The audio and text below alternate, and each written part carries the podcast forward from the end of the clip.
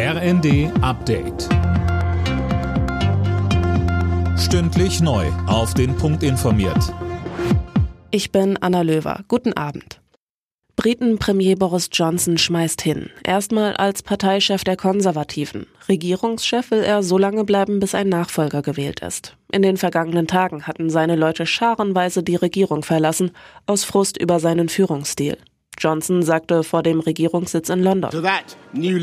Zur neuen Führung sage ich, wer immer er oder sie auch sein mag, ich unterstütze sie so gut ich kann.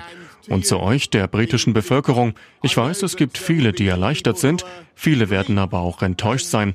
Und ich möchte, dass ihr wisst, wie traurig ich bin, den besten Beruf auf der Welt aufzugeben.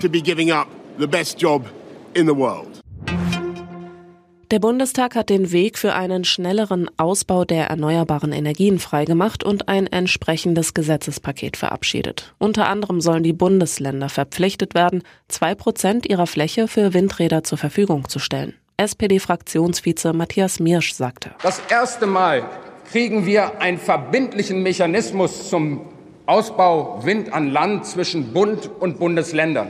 Es wird nicht mehr möglich sein, dass sich einzelne Bundesländer wegducken und an dieser großen Herausforderung nicht beteiligt sind. Außerdem hat der Bundestag über die Folgen der Flutkatastrophe in NRW und Rheinland-Pfalz vor einem Jahr debattiert. Innenministerin Faeser forderte einen Neustart im Bevölkerungsschutz und kündigte 250 neue Stellen in dem Bereich an.